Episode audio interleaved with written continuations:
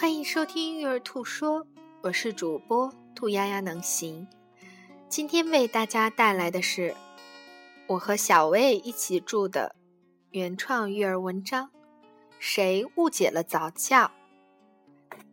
在一次米莱未来正面管教家长课上，有位用心的妈妈分享了她有关早教的困惑：早教派系太多，不知道如何选择。在回答这个问题之前，我突然想起了一个严肃的问题，那就是什么是早教？早教的全称乃是早期儿童教育，约等于家庭教育，绝非仅仅指儿童在早教机构的教育。既然说早教的内涵是早期儿童教育，而早期儿童教育中家庭教育又占据了几乎百分之九十的重要性。也就是说，在早期儿童教育中，如果只有儿童在教育机构中进行了学习，而父母的家庭教育没有主导孩子的成长或同时跟上步伐，那么其实并不能叫真正意义上的早教。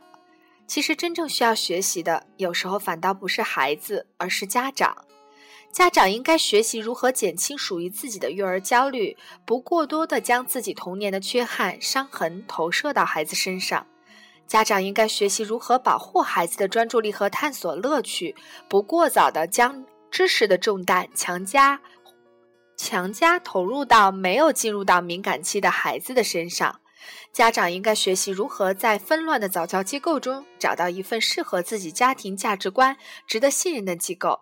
家长应该学习如何成为自己孩子的专家，而不是遇到问题急于别人赐给一份完整的育儿攻略。因为没有人比家长我们自己更了解自己的孩子。你同意本文的观点吗？感谢你的收听。